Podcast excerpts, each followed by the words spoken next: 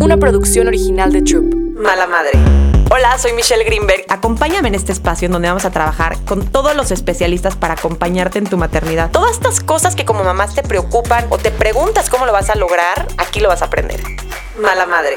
Hola, bienvenidos a un episodio más de Mala Madre. En esta ocasión voy a estar yo solita porque voy a hablar del sueño infantil, que esa es mi especialidad. Justo vengo saliendo de un eh, congreso de pediatría en donde hablé ante no me acuerdo cuántos doctores, pero yo creo que, no sé, 200, 300, 400 doctores pediatras del sueño infantil, porque en el Instituto de Sueño, que es en donde estamos certificando pediatras, el otro día em, un doctor dice, no saben cómo me ha servido aprender esta parte de hábitos, porque si ustedes saben, yo no soy médico, yo no tengo eh, ninguna preparación médica, no soy doctora, aunque mucha gente me dice doctora, y yo digo, no, no soy doctora, tengo em, preparación en trabajar los hábitos y los comportamientos, que mucha gente no cree en eso, pero ustedes se han dado cuenta cuando quieren bajar de peso, cuando quieren dormir mejor como adultos, cuando quieren tener una vida más saludable, cómo realmente de lo que se trata es de trabajar en los hábitos, cambiar a veces lo que hacemos, que cuesta mucho trabajo porque son cambios que vienen desde raíz, o en este caso como son bebés chiquitos que recién están llegando al mundo, hablamos de establecer, establecer buenas bases de sueño. Hoy el capítulo va a ser justo esta parte donde como mamás nos identificamos y nos sentimos las peores mamás porque mi bebé no duerme toda la noche. ¿En qué estoy fallando? ¿Qué estoy haciendo mal? Que no estoy logrando que mi bebé duerma toda la noche, pero el de mi vecina sí, el de mi prima sí, el de mi hermana desde chiquito, mi hijo grande también lo hizo antes. Em, mis amigas me cuentan que sus bebés de repente así de fácil, a los seis meses ya dormían toda la noche, y yo no estoy logrando eso. ¿Qué estoy haciendo mal? Lo primero que te quiero decir es que quiero que sepas que sí, mucha gente y muchos haters que me llegan a decirme, es que tú, el sueño no se puede trabajar, es que el sueño no sé qué. Hay una frase de un doctor muy célebre donde dice, dormir es una necesidad física, pero a dormir bien se aprende. Y mm, quiero que estas eh, frases se las recuerden para toda la vida, porque dormir bien, sí hay muchos temas hormonales, sí hay muchos temas físicos, sí hay muchísimas cosas en el sueño, pero muchas de estas cosas están ligadas con hábitos y con cosas que hacemos antes de dormir.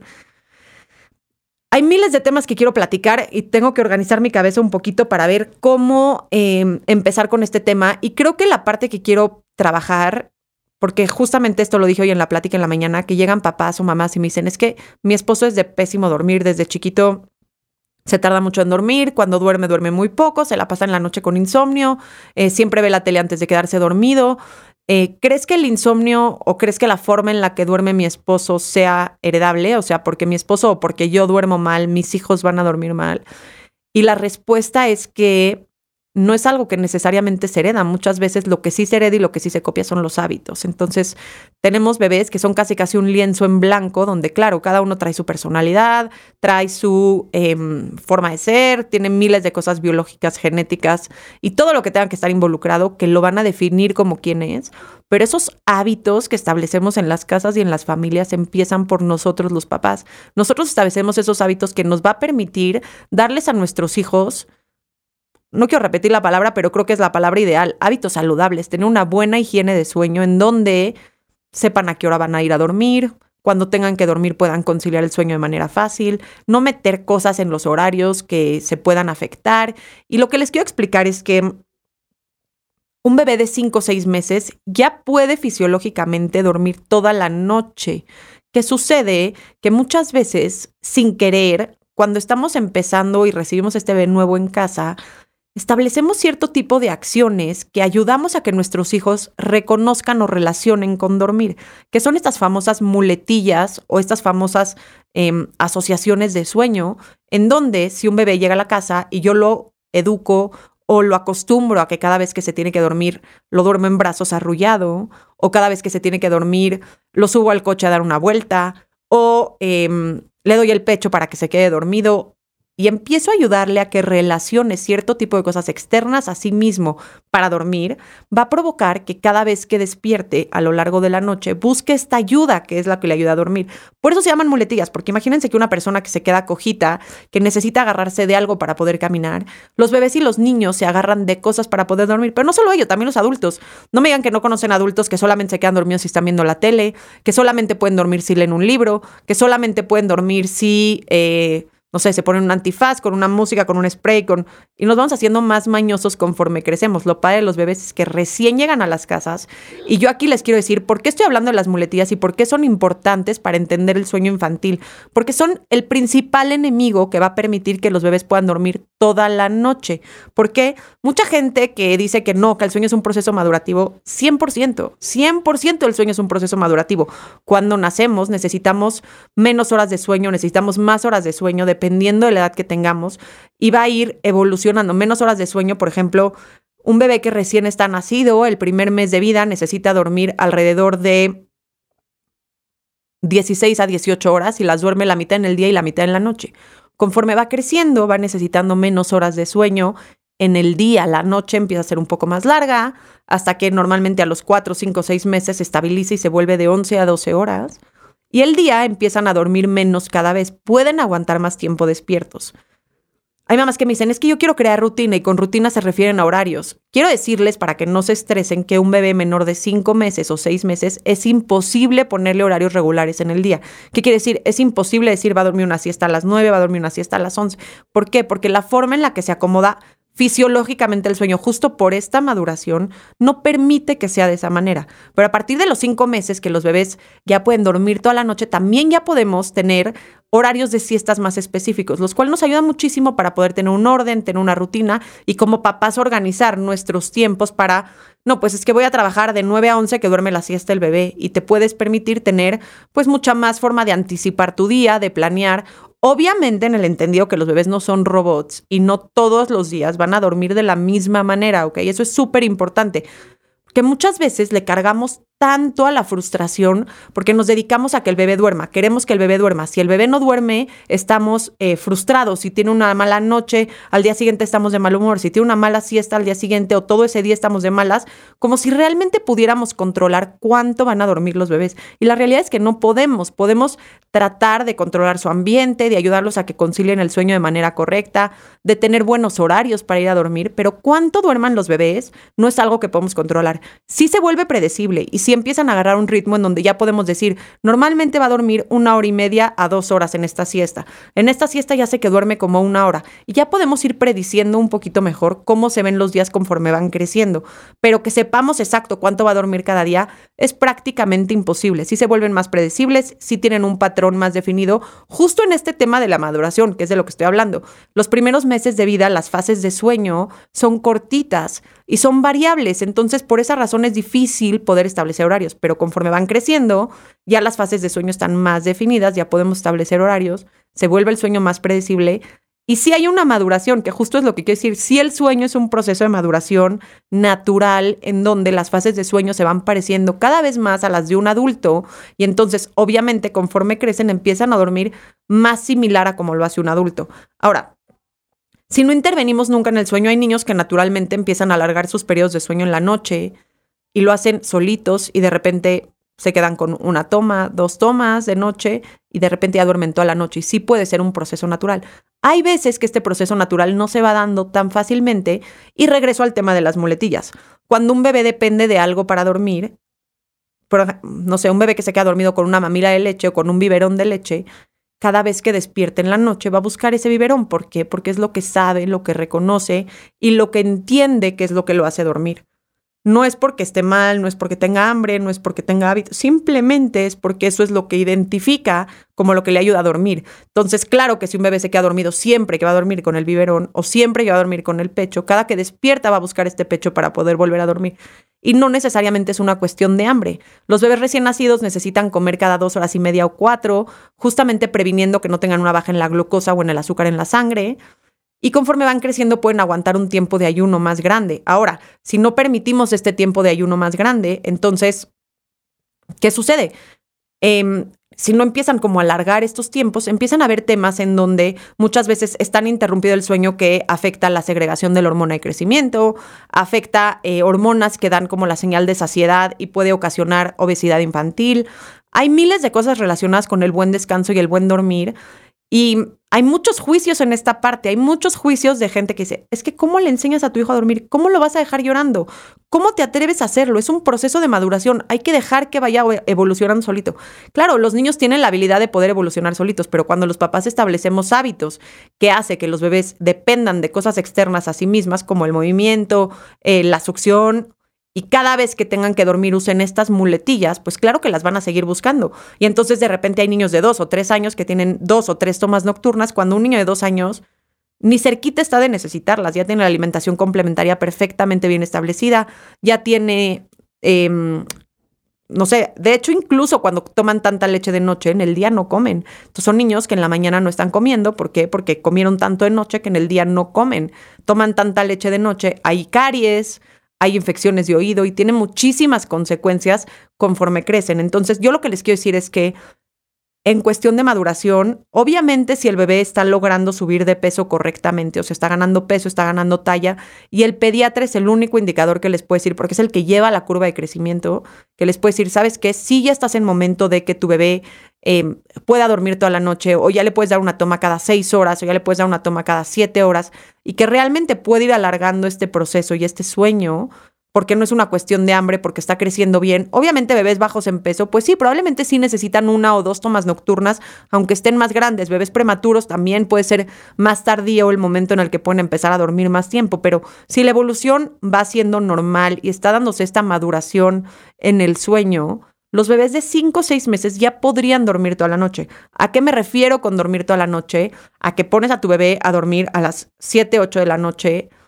duerme, despierta algunas veces en la noche, micro despertares donde hace ruiditos, porque es normal, entre fases de sueño hay episodios en donde estás un poco más despierto, logras volver a conciliar el sueño, que esos micro despertares se convertirían en despertares totales cuando dependes de algo para dormir, porque te despiertas, abres los ojitos, te das cuenta que pues te despertaste, buscas lo que te ayuda a dormir, lo tomas y vuelves a conciliar el sueño. Cuando sabes conciliar el sueño de manera independiente, ¿qué quiere decir? Que tú puedes poner a tu bebé en la cuna, dejarlo y que solito mueva sus manitas, haga ruiditos, platique, juegue y se quede dormido.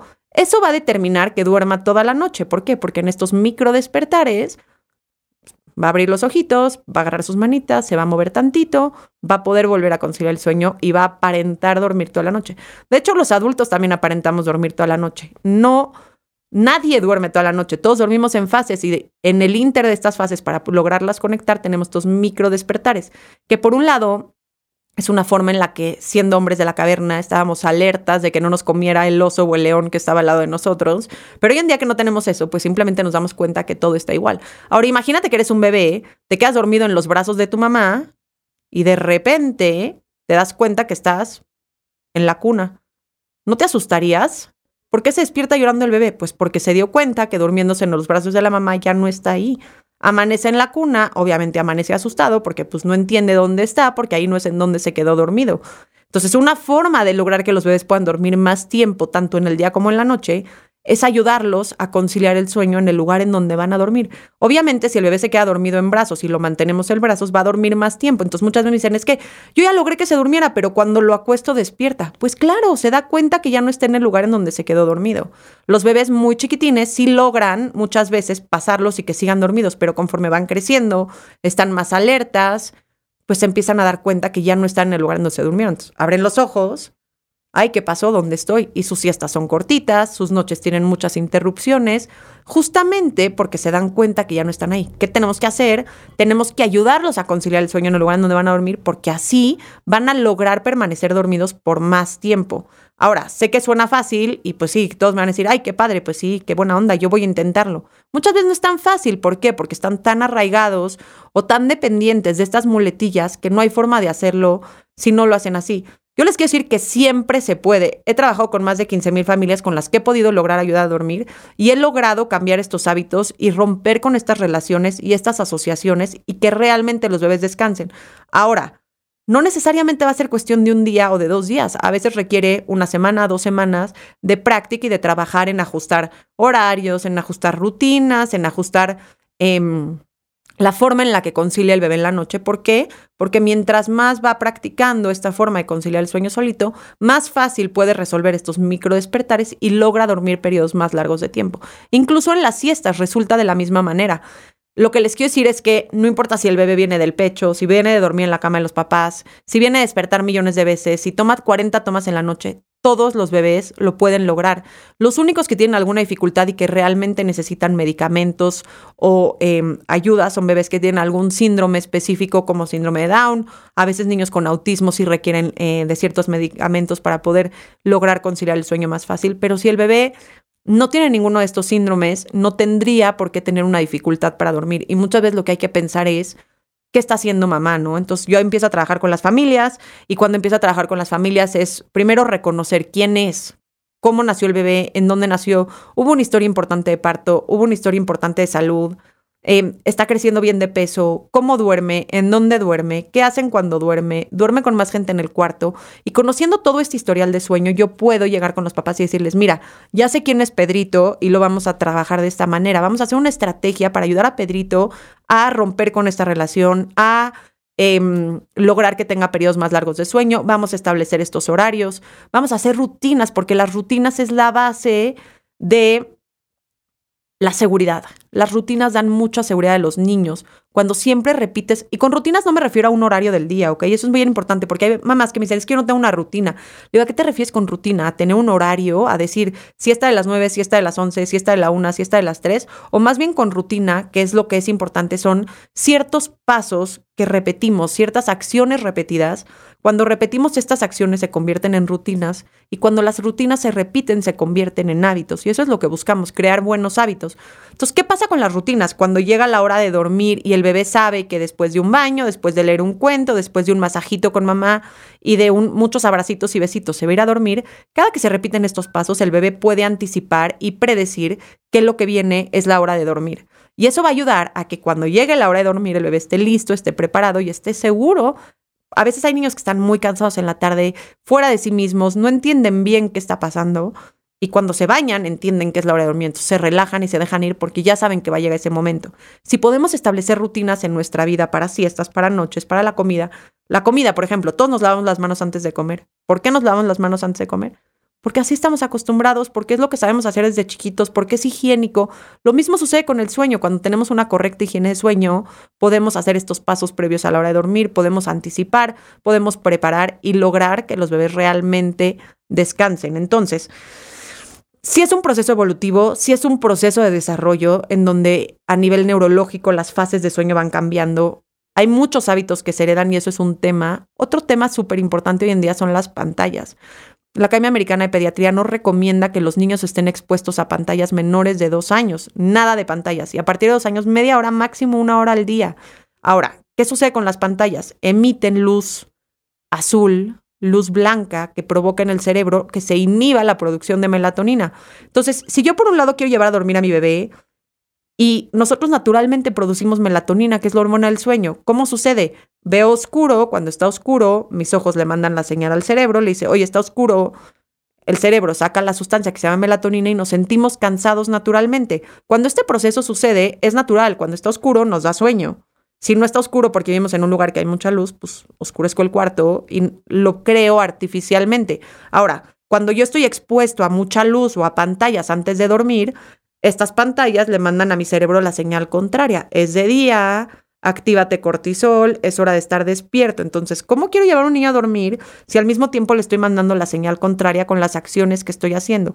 Y muchas veces dicen eso, que una acción vale más que mil palabras, ¿no? Entonces hay que tener cuidado en cómo actuamos antes de la hora de dormir. No pongan nada de pantallas por lo menos una hora, hora y media antes de llevar a dormir a sus hijos o a sus bebés. Y nada más con ese cambio les aseguro que van a notar una diferencia enorme en la facilidad de conciliar el sueño. ¿Por qué? Porque no necesitan darles de estas gomitas y estas cosas de melatonina adicional. Al contrario, la producimos naturalmente todos menos los que tienen algunos síndromes, que eso ya lo platicamos. Así que es importante hacerlo de esta manera. Entonces, regreso a la pregunta inicial, ¿cuándo y cómo va a dormir mi bebé toda la noche? Depende mucho de los hábitos, depende mucho de las rutinas que tú establezcas, depende mucho de los horarios que manejes con tu bebé. Cuando son muy chiquitos, em, como no podemos establecer horarios fijos, usamos esto que se llaman las ventanas de sueño, que te invito a que cheques mi taller de hábitos saludables porque de 0 a 5 meses te explico todo lo que tienes que hacer em, en esas edades. Ya sabes que me encuentras en arroba para cualquier duda que tengas del sueño infantil. Y Para niños más grandes ya hacemos estrategias personalizadas para ayudarlos a dormir. Ahora, aquí siempre entra un tema que es muy controversial, que son los estilos de crianza, ¿no? La gente cree que por establecer buenos hábitos de sueño estamos dejando llorar a los bebés, estamos haciéndoles traumas, estamos creando desapego. ¿Cómo podríamos crear algo que rompa un vínculo cuando la finalidad es un beneficio para todos? Cuando la finalidad de hacer un entrenamiento de sueño es que la mamá esté más contenta, que el bebé esté más contento, es darle un beneficio en su salud. Al final de cuentas, un vínculo implica que hay un cuidador que se hace responsable de la situación. Un entrenamiento de sueño no es una cosa traumática. Hay, un, hay una medida de estrés de Harvard que tiene como positivo, moderado y ya estrés tóxico. El positivo es, em, no sé, te pegaste, tu mamá te dio un beso y ya estás. El moderado es como alguna muerte, alguna, eh, algún tema como un temblor, alguna catástrofe natural, en donde em, tienes un cuidador que te ayuda a regresar y el estrés tóxico es estar expuesto a negligencia, a maltratos por un tiempo prolongado. Ahora, dos noches de entrenamiento de sueño en donde estás cambiando los hábitos. Y ojo, este método de extinción, eh, que es muy famoso, Cry It Out, porque así se conoce, en donde pones al bebé en la cuna, cierras la puerta, te sales del cuarto y no lo vuelves a ver hasta el día siguiente, ya no se usa. ¿Ok? Ya no se usa. Hoy en día se usan métodos en donde estamos junto a los bebés, podemos acompañarlos, podemos tocarlos, podemos eh, darles cariño, hacerles sentir que estamos ahí y sin embargo cambiar estas asociaciones de sueño para ir logrando que poquito a poquito vayan aprendiendo a conciliar el sueño de manera independiente. Entonces, toda la gente que diga que vas a traumar al bebé, para poder lograr un trauma necesitas periodos prolongados de maltrato y de negligencia. A ver, Aquí no estamos hablando de eso, aquí estamos hablando de un cambio de hábitos. ¿Que hay llanto? Sí, probablemente sí haya llanto. ¿Por qué? Porque si tu bebé sabe dormir pegado al pecho y le estás poniendo en la cuna, a pesar de que lo acompañes y estés junto a él, probablemente sí llore. ¿Por qué? Los niños expresan eh, su discomfort o su malestar a través del llanto. No quiere decir que lo estás maltratando, no quiere decir que le está pasando nada malo. Y yo muchas veces les digo a las mamás, cuando no toleramos el llanto de nuestros hijos, no es un tema tanto de los niños, porque los niños a veces hasta para regular su cerebro necesitan llorar, o sea, llorar, llorar, sacarlo, se autorregulan y ya están. Es más bien un tema de qué me está pasando a mi mamá cuando llora mi bebé. Porque estoy ahí, lo estoy acompañando, estoy con él, ¿no? Es un tema en donde no estás abandonando, no estás traumando, no estás causando nada, simplemente estás haciendo un cambio que va a resultar en un cambio beneficioso para todos. Entonces aquí entran mucho estos temas de los estilos de crianza, se abren muchísimas críticas de, ay, tú hiciste sleep training, ay, eres de esas mamás abandonadoras, ay, ¿cómo te atreves? O tú no haces, ahí estás loca, todavía duermes con tu bebé, no puede ser que sigas durmiendo tanto tiempo con él. ¿Quién descansa? ¿Aguantas no dormir? Y entran muchísimos temas en boga aquí. Yo lo que te quiero decir es que tomes una decisión que vaya de acuerdo a ti, a tu familia, porque una vez que entras en un proceso de estos cambios, es importante hacerlos. La consistencia es básica para lograr en éxito en estos programas de sueño, porque si no lo haces, solamente tienes un bebé que se confunde, que no entiende qué esperar de sus papás y que al final no te va a resultar en una mejoría en el sueño. Entonces, es importante establecer em, buenos hábitos en los niños. El programa, por ejemplo, que tengo de hábitos saludables, para nada tiene ni siquiera nada de llanto. Al contrario, es otro programa total, es establecer buenas bases, no es hacer cambios tan drásticos, pero logras resultados increíbles porque vas trabajando poquito a poquito conforme el bebé va creciendo.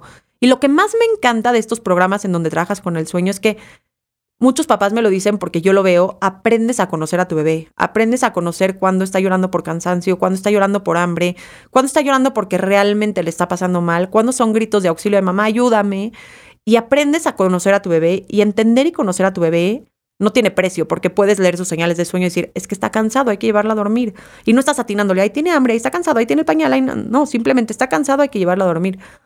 Y cuando conoces a tu bebé y tienes esa referencia, wow, te cambia el panorama. Yo te quiero decir que si estás cansada, que si has mucho tiempo sin dormir, nadie te juzga, pero sí te podemos ayudar. Sí podemos lograr cambios padrísimos en el sueño de tu bebé, en el sueño tuyo y dejar atrás estas noches sin dormir, que al final de cuentas, hasta las mamás más protectoras necesitan descansar, necesitamos estar bien para que los niños estén bien.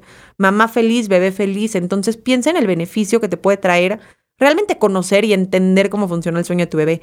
Y si no va contigo, está perfecto. Hay muchos métodos, hay muchas formas de hacerlo. Puedes hacer horarios, puedes hacer rutinas, pero dale estructura a tu bebé, porque esa estructura le va a permitir crecer más seguro, más sano y con una base más saludable de hábitos de sueño.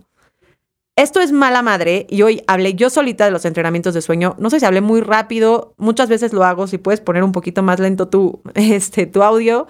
Igual Encuéntrame en arroba México en Instagram. Tengo muchísima información de sueño que publico todos los días. Tengo posts, tengo reels, todo lo que necesites para acompañarte en la maternidad. Me va a encantar hacerlo. Búscame o en la página www.dulcesnoches.com. Ahí te puedo ayudar feliz de la vida a que mejores los hábitos de sueño de tu familia. Y no te pierdas más capítulos de Mala Madre porque tenemos especialistas, eh, gente que te vas a identificar y justo esa es la parte donde todas nos sentimos malas mamás a veces, aunque hacemos lo mejor que podemos. Así que ya sabiendo un poquito de cómo funciona el sueño, tú toma la decisión que te haga sentir bien contigo, porque tú segura de ti y no teniendo estrés, tus bebés van a crecer mucho más felices. Mucha suerte. Mala Madre. Una producción original de Troop.